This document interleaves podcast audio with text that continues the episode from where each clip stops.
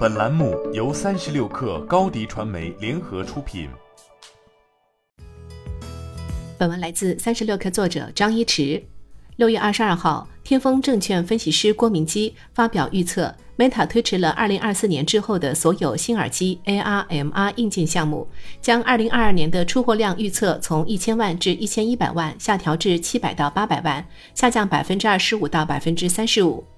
随着去年 Facebook 改名 Meta，公司对 VR 设备以及内部生态软件进行了力度极大的促销。据 IDC 报道，二零二一年全球 AR/VR 头显出货量达到一千一百二十三万台，同比增长百分之九十二点一，其中 VR 出货量达到一千零九十五万台。Meta 旗下的 Oculus 就占据了百分之八十的份额。IDC 今年年初预测，二零二二年全球 VR 头显出货将达到一千五百七十三万台，同比增长百分之四十三点六。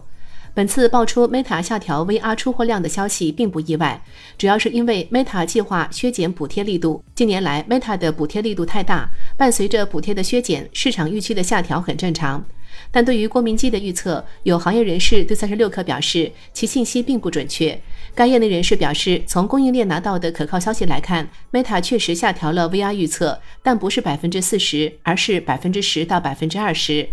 与此同时，该行业人士表示，天风国际证券分析师郭明基此前在社交媒体上发文称，推迟了二零二四年之后所有的头显 AR MR 硬件项目也并不准确。该人士指出，二零二四项目取消的是 AR，不是 VR，因为 Meta 认为只能用一到两小时的 AR 完全不合格，现阶段没必要做。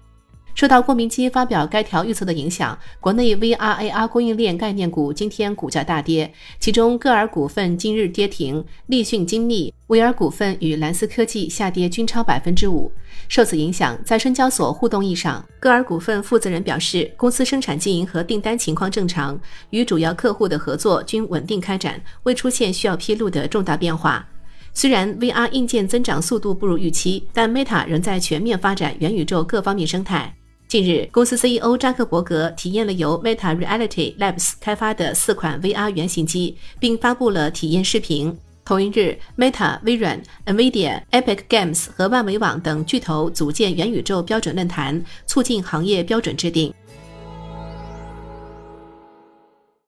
你的视频营销就缺一个爆款，找高低传媒，创意热度爆起来，品效合一爆起来。微信搜索高低传媒。你的视频就是爆款。